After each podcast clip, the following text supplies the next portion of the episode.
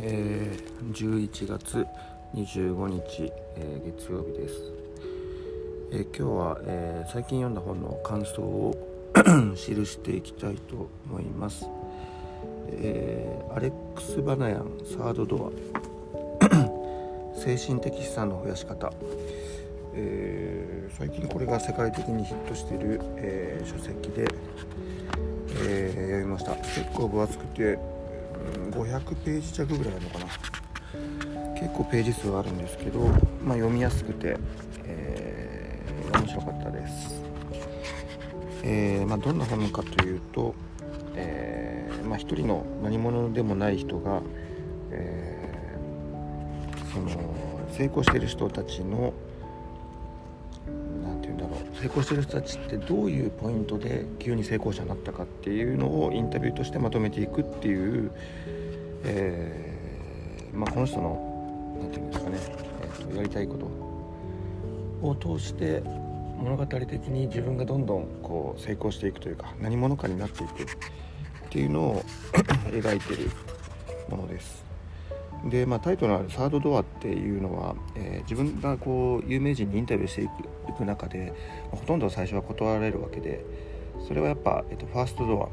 えーと、みんながやってるようなやり方で、えー、インタビューをお願いして断られるっていうっていうのを繰り返してセカンドドアサードドアっていう、えーとまあ、セカンドドアはあのお金持ちとか生まれながらにして恵まれてる人たちが叩くドアのこと。自分はまあそこにはないということで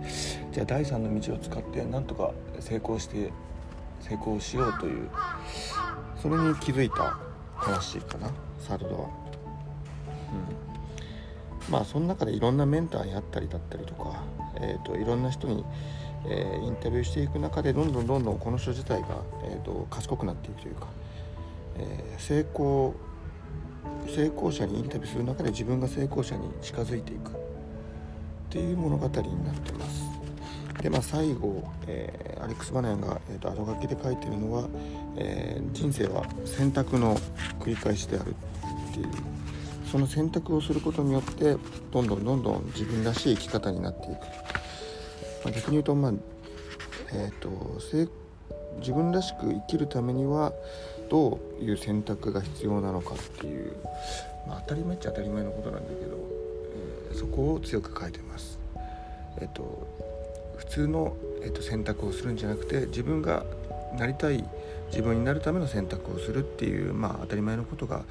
当たり前にできるようになった人が成功していくっていう話でした。と僕は思いました。今日はそんな感じです。